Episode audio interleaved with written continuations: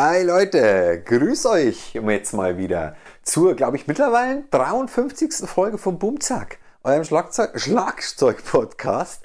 Ja, es geht ums Thema Triggern.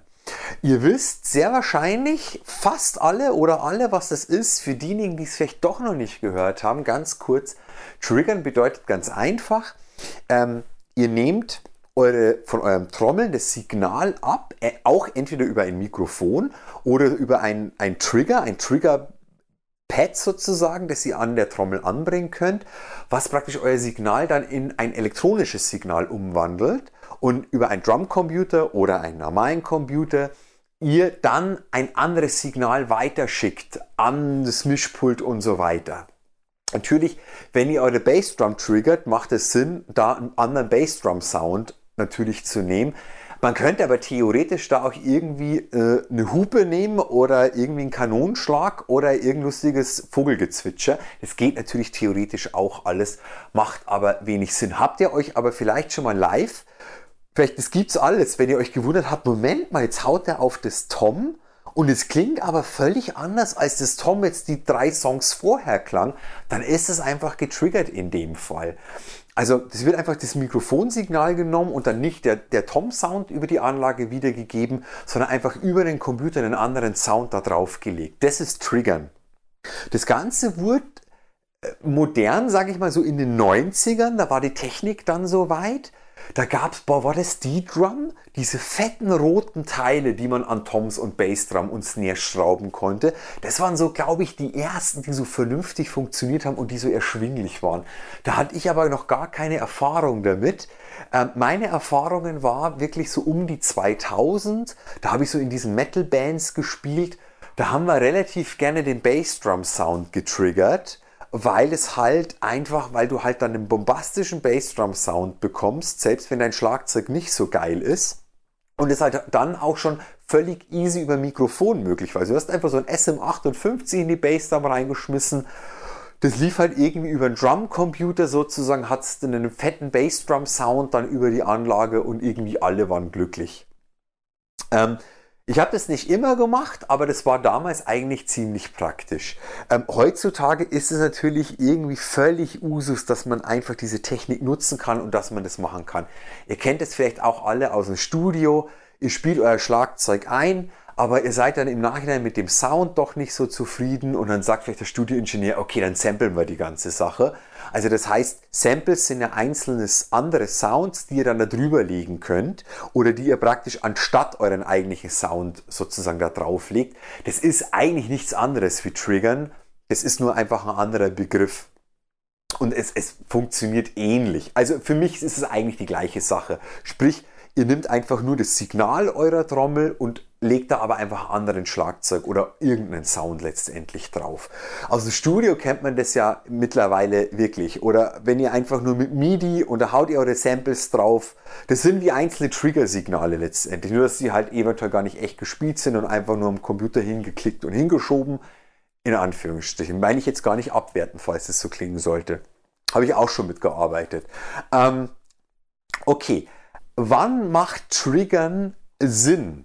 Ähm, meiner Meinung nach macht Triggern aus zweierlei Gründen Sinn. Entweder, weil ihr sagt, okay, ich kann darüber Sounds abfahren, ähm, wo ich sage, okay, ähm, also ich habe halt Bock als Schlagzeuger auch mal einfach mit meinem Tom-Sound einfach zu sagen, okay, ich brauche für den einen Song, brauche ich so einen abgespaceden Blablabla-Sound zum Beispiel und ähm, ihr habt einfach keinen Bock, euch ein elektronisches Pad irgendwo hinzustellen, dass ihr das darüber abfeuert, dann geht es theoretisch natürlich auch, dass ihr einfach, wenn ihr das Tom für den Song gar nicht braucht, ähm, dass ihr darüber das Signal abnimmt. Das ist dann halt einfach mit eurem Live-Mischer irgendwie abgeklärt. Dann geht das Signal, wird abgezweigt in Rechner und Rechner ans Mischpult und der schickt halt dann den Sound sozusagen raus. Ähm, kann man zum Beispiel machen macht definitiv Sinn, dann gewisse Sachen zu triggern. Ähm, das andere ist, was hauptsächlich Trigger benutzt wird, ist in dieser ganzen Metal-Szene.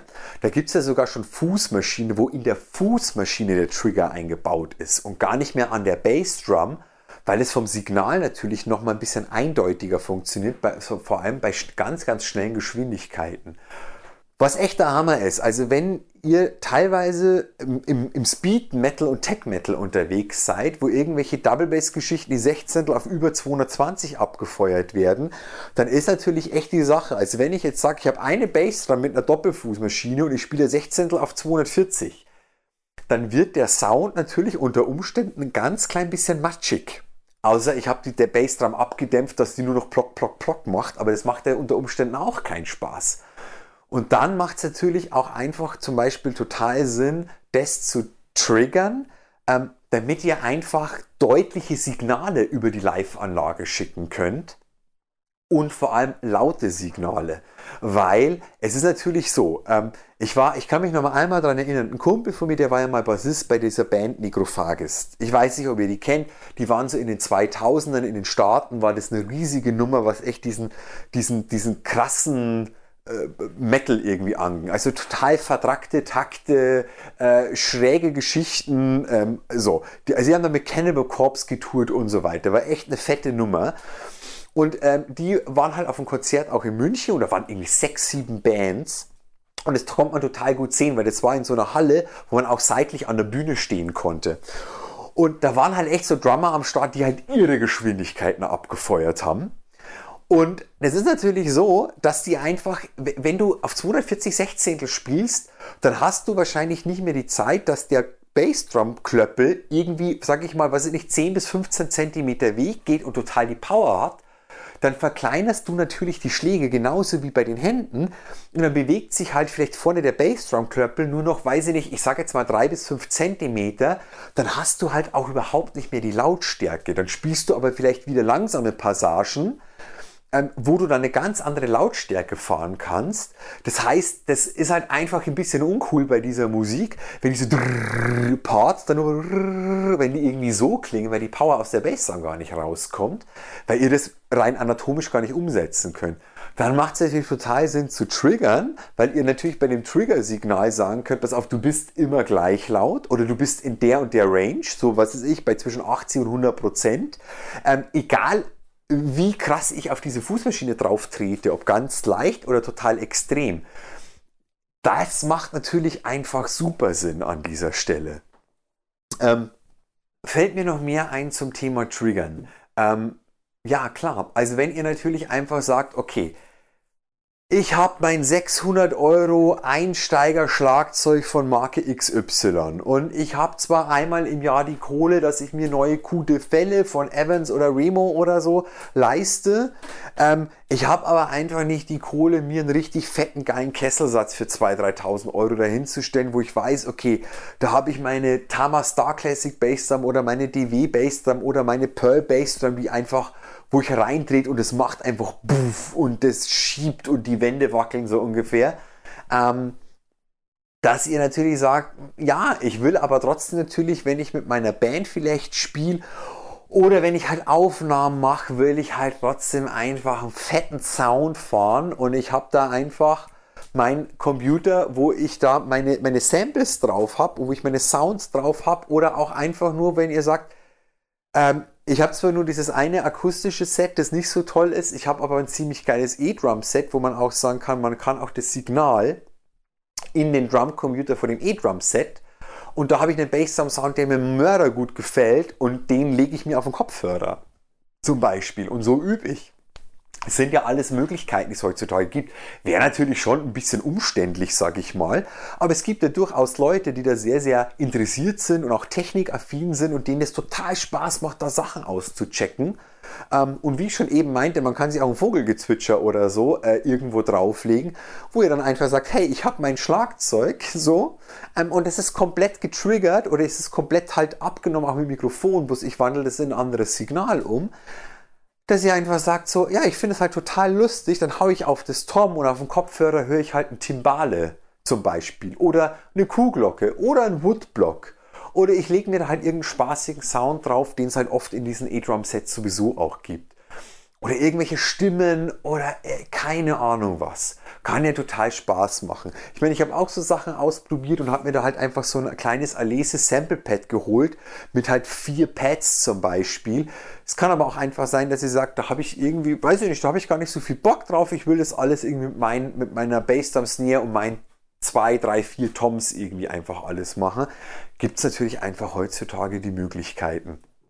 Mhm.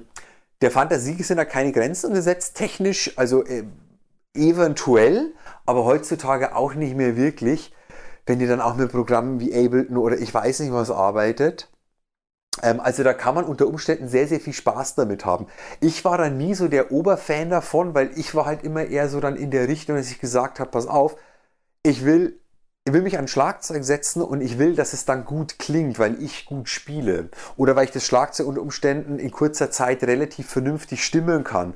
Also, dass ich sage, wie kann ich denn als Musiker für mich einen geilen Sound kreieren, dass ich wirklich gut klinge ähm, und habe dann halt viele Jahre daran hingearbeitet und mein Interesse war halt jetzt nicht irgendwie so, okay, ja cool, da kann man mit Samples arbeiten und das kann man so und so machen.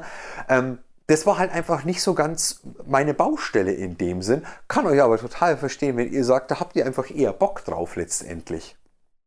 So, ähm, wenn ihr da, ich wünsche euch da wahnsinnig viel Spaß dabei, wenn ihr sagt, oh, da habe ich mal Bock, irgendwie Sachen auszuchecken und mich irgendwie reinzufriemeln. Heutzutage im Internet findet man ja garantiert irgendwie alles. Ähm, weil ich kann, kann, euch jetzt Insiderwissen zum Thema Triggern und die ganze technische Seite kann euch ich leider überhaupt gar nicht weiterhelfen. Aber um das geht es ja oft bei meinem Podcast gar nicht. Da geht es ja eher darum, dass man mal so einen großen, groben Einblick von den Sachen irgendwie bekommt und mal halt einfach meine Meinung präsentiert und ein paar Informationen dazu.